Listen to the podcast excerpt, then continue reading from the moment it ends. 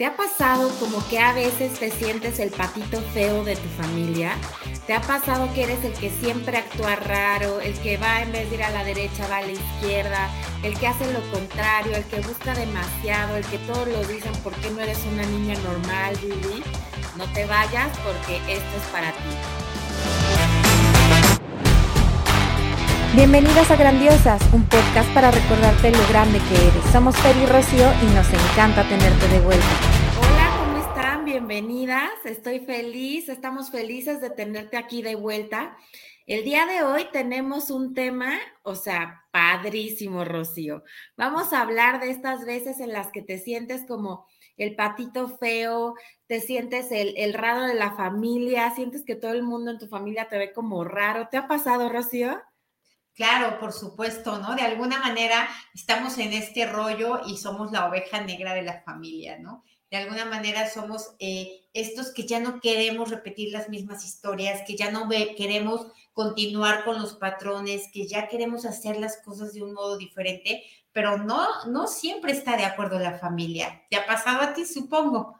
Claro, pues es que yo creo que todos los que estamos como en este rollo de estar buscando, de estar buscando dentro de nosotros, definitivamente somos los, las ovejas negras de nuestra familia o ese patito feo que, que todo el mundo ve raro, ¿no? Bert Hellinger, padre de las constelaciones familiares, señala que las ovejas negras son aquellos que son criticados y juzgados por su familia, pero al final son quienes van a liberar el árbol genealógico de todas las historias repetitivas. ¿Por qué? porque somos esos a los que nos encanta estar rascándole a la historia, somos esos a los que nos encanta estar sacando los trapitos sucios de la familia, estar investigando qué pasó, por qué se dejó llevar la tía Chuchita con la tía Juanita, y ahí le rascamos hasta encontrar el chisme real de por qué es que pasó.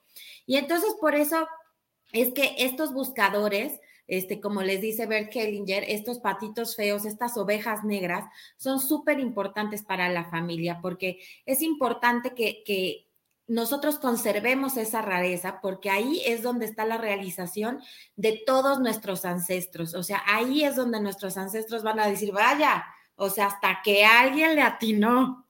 Claro, hasta que llegó alguien a romper con esta tradición, que generalmente son tradiciones de sufrimiento, de dolor, de escasez, de limitación, de falta de amor. Fíjate que a mí me sucede mucho en consulta recibir personas que me dicen, es que no puedo tener pareja, mi mamá tampoco pudo, mi abuela tampoco pudo, y somos muchas generaciones de no poder concretar una vida en pareja y ya quiero romper con esto. Es mucho, muy frecuente que me pasen temas así, que lleguen personas así, y la verdad es que es maravilloso, porque es cuando alguien se harta de lo mismo y dice, ya, quiero algo diferente. Y entonces este anhelo es lo que lo lleva o la lleva a la búsqueda, ¿no? A la, em, a la esperanza de poder hacerlo de una manera distinta y ya no seguir con estos patrones repetitivos que además no conducen a la evolución, ¿no? Sino al estancamiento familiar.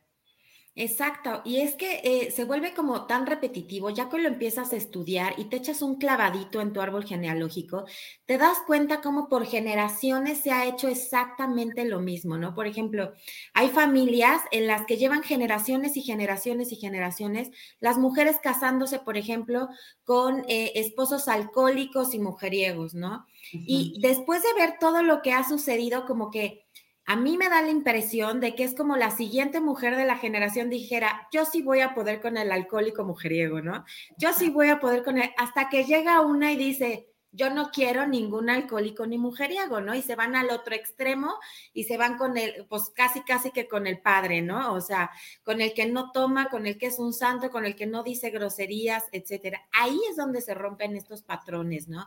Ahí es donde realmente se ve esta evolución del árbol genealógico y por lo regular a esta persona, ¿no? Al buscador, la ven así como, ¿qué le pasa a esta niña? O sea, ¿por qué, por qué no va aquí junto con nosotros? O sea, es, es la ven raro, eh, dicen que está loca, o sea, es la rara, ¿no? Este, está súper bien ilustrado, ¿no? En la familia Peluche este programa súper famoso mexicano, en el que todos son de determinada forma y está Vivi la diferente y que todos voltean y, o sea, Vivi, ¿por qué no eres una niña normal?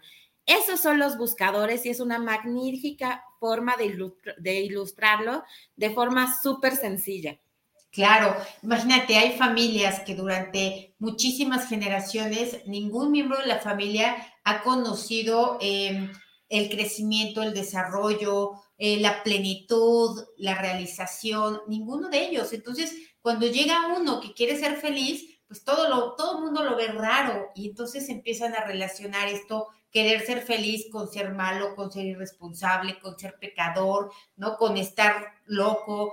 ¿Por qué? Porque la familia tiene miedo a hacerlo diferente. ¿Y sabes por qué? ¿Por qué tienen este miedo? ¿Tú tienes idea por qué? Mira, yo supongo que es como por costumbre, porque como se han venido haciendo las cosas durante tanto tiempo exactamente igual, es una resistencia al cambio, supongo.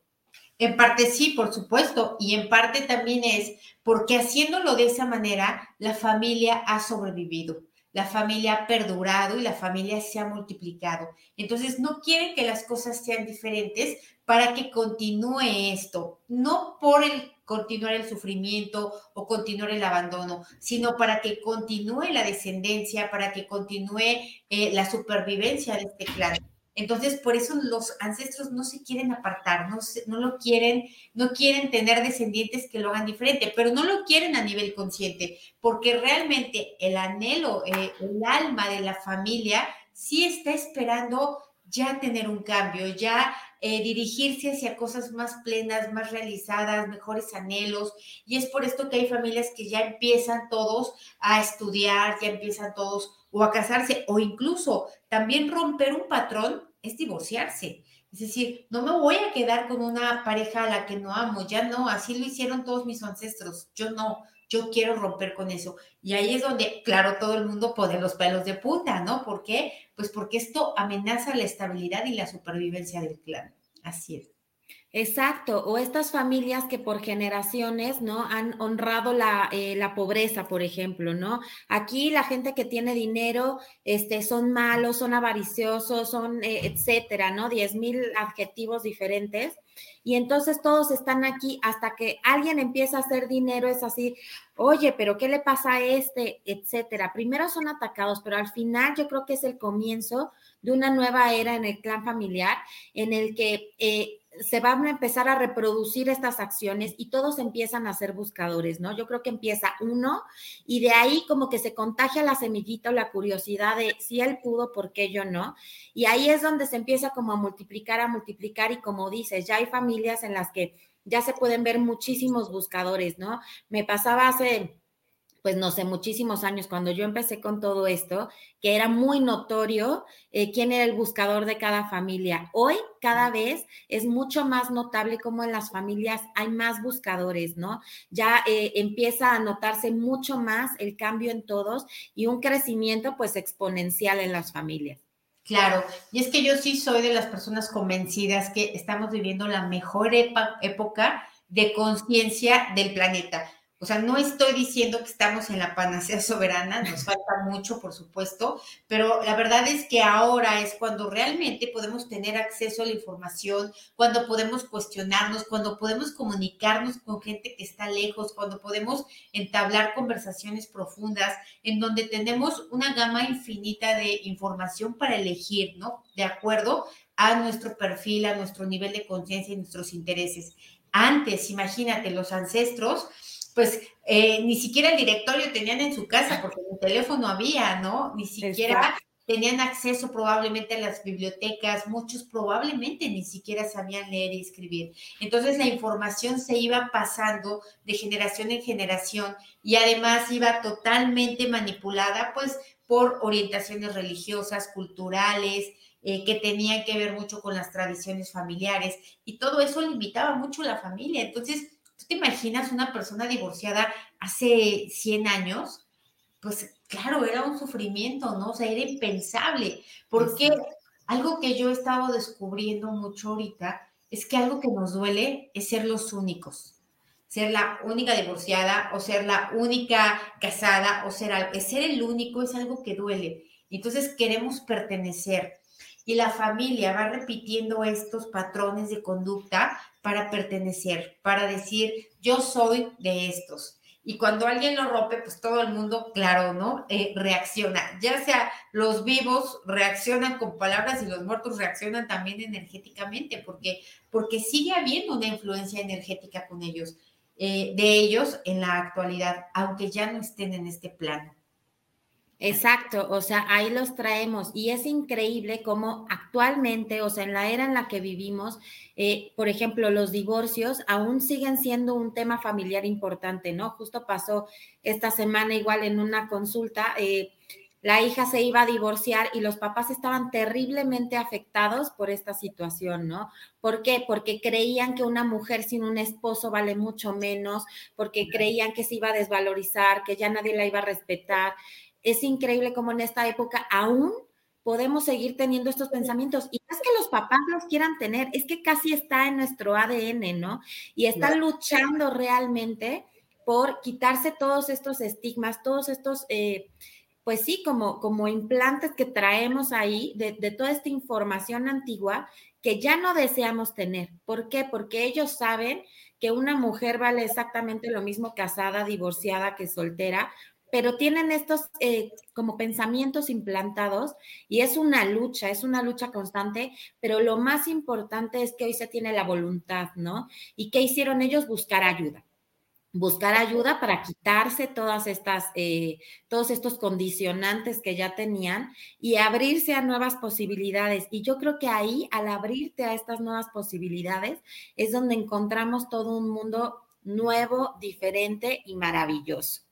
Claro, siempre, siempre cuando estamos eh, en desacuerdo con alguna de estas tradiciones familiares, tradiciones que no necesariamente, como lo decía, son placenteras, ¿no? Pueden ser de absoluto sufrimiento, pero cuando ya estamos incómodos es cuando decimos ya, necesito encontrar la manera, necesito encontrar la ayuda, necesito buscar algo que me pueda ayudar. Y esto es lo que lleva a la evolución de las familias y también a nivel individual, ¿no? Esta, esta parte de inconformidad, de hartazgo, de ya es eso es lo que nos hace cambiar, lo que nos lleva a evolucionar la conciencia y bueno, por supuesto, con ello a traer mejores experiencias a nuestra vida. Exacto. ¿Y qué podemos seguir para ahora que ya vemos que ser la oveja negra es lo más maravilloso del mundo? Lo que podemos, lo que, ¿qué es lo que podemos hacer para seguir siendo esos? Pues seguir llenándonos de información, educándonos. Yo siento que, que el conocimiento es poder. Y al poder adquirir este conocimiento hoy de formas tan fáciles, tan a la mano, o sea, con un clic ya podemos saber de absolutamente cualquier tema, es nuestra responsabilidad y nuestro deber eh, cultivarnos, informarnos. Y si escuchamos una información que tal vez nos resuena, ve, busca, infórmate y créate tu propia opinión. No te dejes llevar por lo que digamos nosotras, por lo que diga cualquier otro en YouTube, en cualquier plataforma. Ve, investigalo y compruébalo tú mismo. Hay tanta información que, que tú lo puedes comprobar y hacerte tu propia opinión, ¿verdad, Rocío? Claro, Claro, yo, yo lo que diría y el consejo que yo podría dar para, para poder cerrar este episodio es que seguir en esta búsqueda, por supuesto, ¿no? Seguir en este cambio de patrones, pero no hacerlo por un autorrechazo o con una crítica hacia la familia o con un, eh, no sé, ¿no? Con, con algo que marque algo negativo. Lo ideal es hacerlo por este anhelo ya de liberarse, ¿no? De esa esclavitud que puede ser mental, que puede ser laboral, que puede ser de cualquier índole, sino es ir buscando mejorar, no para dejar de ser, sino para ser. Ese sería mi consejo principal, porque si no estaríamos creando una energía pues de rechazo, de inconformidad, de incomodidad, de insuficiencia, y pues eso no nos va a traer nada bueno a la vida, ¿verdad? Como experiencia. Exacto. Y otro tip que les podemos dar o que yo quisiera compartir con ustedes es no intentes cambiar a nadie de tu familia, porque cuando uno está en este camino queremos meter a todos al mismo aro y no es necesario. Se los digo con toda la eh, experiencia, porque lo intenté en un principio. No lo hagan, no es necesario. Al cambiar tú, cambia todo tu entorno. Vas a ayudar a tu familia, vas a ayudar hacia arriba a tus padres, a tus abuelos, a toda tu tus ancestros y también hacia abajo a tus hijas y todas las generaciones venideras. Al cambiar tú, cambias tú, cambia tu entorno, cambia tu vida y cambia todo lo que está a tu alrededor. Así es. Pues me encantó, me encantó tomar esta conciencia, ¿no? Darnos cuenta que tiene un nombre, que no nos pasa únicamente a nosotros, ¿no? Que no somos la única oveja negra del planeta, somos un montón de borregos, ¿no? Los que vamos en este camino, buscando mejorar, cambiar, transformar, no solamente a nosotros, sino a nuestras familias. Y bueno, obviamente con ello estamos dejando un beneficio incalculable para las próximas generaciones y en general para el planeta. Exacto, entonces sigamos juntas siendo grandiosas, siendo las ovejas negras, siendo la niña rara y, sigamos adelante investigando y cultivándonos porque es lo que más podemos hacer y lo que nos va a ayudar.